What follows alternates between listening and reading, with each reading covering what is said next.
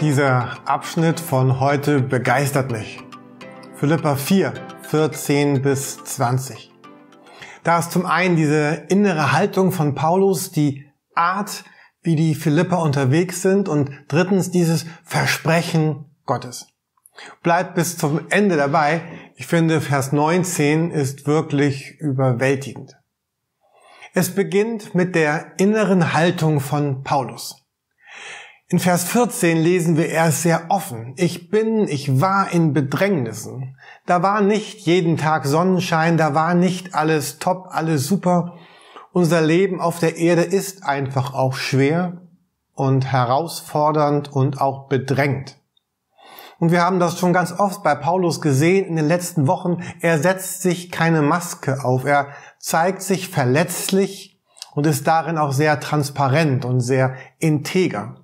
Und ich wünsche mir eine Gemeinde von Leuten, die genauso leben.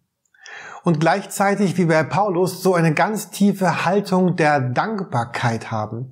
Ich habe dennoch viel, ich habe alles, ich habe Überfluss, sagt Paulus. Und danke für das, was für euch, von euch Philippern zu mir kam. In den letzten Predigten hatte ich ja dafür geworben, wie stark das unser Leben verändern könnte, wenn wir uns jeden Tag drei Begriffe aufschreiben, wofür wir heute oder vom gestrigen Tag dankbar sind.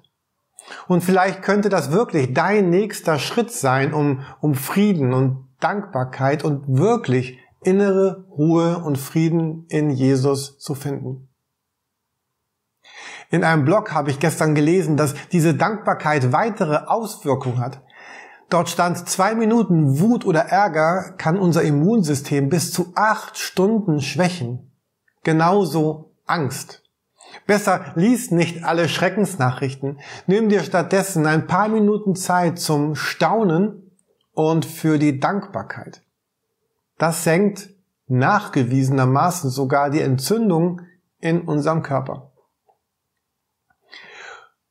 Und zweitens sind dann da die Philippa ihr abgeben oder besser gesagt ihr zurückgeben. Da sind Menschen, die ihre Verantwortung erkannt und dann auch ganz tatkräftig ergriffen haben. Vers 17. Es geht mir nicht um die Gabe, es geht mir um den Gewinn, der euch mit Zinsen gut geschrieben wird, sagt Paulus. Die Philipper haben verstanden, Gott hat uns Finanzen und Möglichkeiten gegeben für einen, einen doppelten Zweck, mit einer doppelten Bedeutung. Zum einen, um unser Leben damit zu bewältigen, um alles Nötige, was wir brauchen zum Leben und zum Überleben zu kaufen. Aber zweitens dann, um es auch zurückzugeben, um es zu investieren in Gottes Reich, in Gottes Sache. In Vers 18 sagt Paulus, durch das, was Epaphroditus von euch überbracht hat, bin ich reichlich versorgt. Es ist mir wie der Duft eines Opfers, das Gott bejaht und erfreut. Wenn ich gebe, ist das wirklich ein, ein Opfer. Man spendet seinen Zehnten in die Kirche, hat Patenkinder beim Kinderhilfswerk, beteiligt sich an Katastrophenhilfe und setzt Geld auch für andere Aufgaben ein, dann sind das eben keine Peanuts dann ist das ein Opfer, dass ich, dass ich merke, das Geld ist weg, es fehlt, ich kann mir bestimmte Dinge nicht leisten. Aber Gott sagt, das ist ein Opfer, zu dem ich Ja sage und dass das Gott erfreut. Es geht ja nicht darum, dass Gott mein Geld braucht, sondern Gott sieht jemanden, der wirklich Ja zu Jesus sagt, weil sich sein Leben ganz konkret und, und ganz praktisch verändert hat. Und dann kommt drittens am Ende dieser Vers 19 das Versprechen Gottes in mein Leben hinein. Mein Gott aber wird euch durch Christus Jesus alles, was ihr nötig habt, aus dem Reichtum seiner Herrlichkeit schenken. Ich finde, das ist so ein, ein mächtiger Bibelvers, in dem Gott verspricht, dass sein Reichtum vom Himmel in mein Leben hier auf diese Erde hineinkommt.